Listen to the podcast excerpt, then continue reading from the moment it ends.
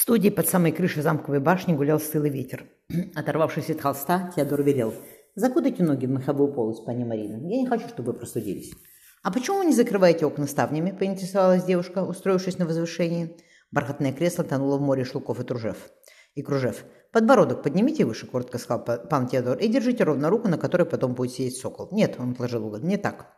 Сильные пальцы коснулись ее запястья, девушка заставила себя не краснеть. Вокруг него витал запах красок и свежего дерева. Под ногтями краснела каемка крови. На охоте, забрав у собаки подстреленную птицу, пан Теодор весело сказал «Побалую вас и сам зажаю ее на костре». «Отлично», — он вернулся к колсту. «Оставьте здесь ни к чему из-за света, пани Марина. Все равно пришлось бы их держать открытыми». Его большая рука уверенно быстро набрасывала контур портрета. Марина не смело сказала «Я не знала, что архитекторы пишут картины». «Далеко не все».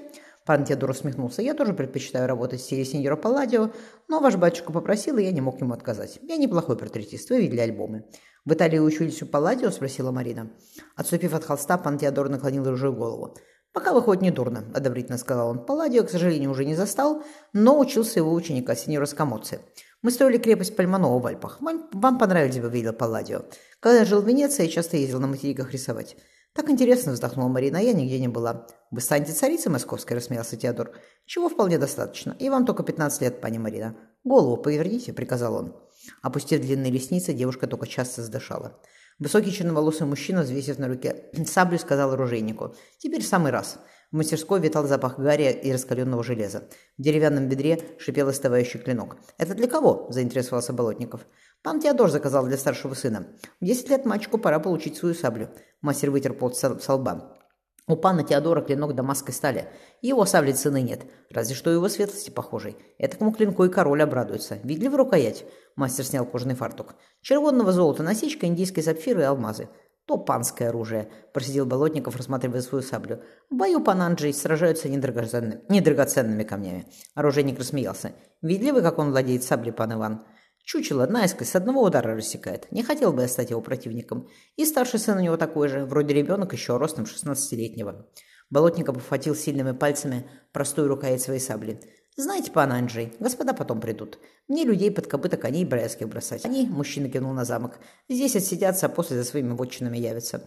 Царь Дмитрий Иванович вас, пан Иван, тоже наградит за верную службу», — заметил оружейник. «Наградит», — предъявительно сказал Болотников, поведя широкими плечами. «Я не за награды сражаюсь, пан Анджей, а за царя законного, чтобы Годуновые, он вырвался, на колу торчали, что Борька, что сынок его». «Пан Анджей», — раздался с порога, мастерской нежный голос. Оружейник поклонился. «Готов ваш кинжал, пани Эльжбета. Я все почистил, как просили». «Здравствуйте, пан Иван», — небрежно сказала женщина. Болотников тихо ответил. «Здравствуйте, пани». Запахло чем-то свежим, будто цветами. Положив кинжал на, уход... на ухоженную ладонь, пани Эльжбета смешливо сказала. «Вам не кажется, пан Анджей, что рысь?» Женщина указала на золотую фигурку. «Похоже на меня. Пан Теодор так говорит». «Ваш правда?» — согласился оружейник. Оружейник и смотрит на так же гордо. «Только надо поменять и глаза на сапфировые. Пусть будут синие, словно у вас, или как на сабле пана Теодора». Лиза ласково погладила голову рыси. «Нет, кинжал старый, семейный, пусть он остается таким, как был. Спасибо, пан Анджей». Расплатившись, женщина выпорхнула во двор. «Тоже дамасская сталь», — заметил мастер. «Оружие под женскую руку делалось». Болотников, не слыша его, следил за женой пана Теодора. Подхватив пышные бархатные юбки цвета старой меди, пани шла к замковым воротам. Каштановые волосы блестели в утреннем солнце, покачивались с оголиной перья берета. Сливочного цвета кружева закрывали высокую шею. Болотников велел себе отвернуться, но женщина, поскользнувшись в луже, неловко упала. Ударившись локтем о камень, Лиза же зашипела от боли. «Пани Эльжбета!» — сильная рука подняла ее. Болотников озабоченно спросил. «Вы не ушиблись?» Белые щеки немного покраснели. Женщина подобрала берет. «Почти нет. Спасибо, пан Иван». Кинжал Кинжал лежал подле изящной, обутой в софьяновую туфельки ножки, в туфельку ножки. «Господи, какая маленькая!» – понял Болотников. «Ровно ребенка». Лиза наклонилась, мужчина опередил ее. «Что вы, я сам!» Ее тонкая щиколотка оказалась совсем рядом. За шелком чулка съела нежная кожа.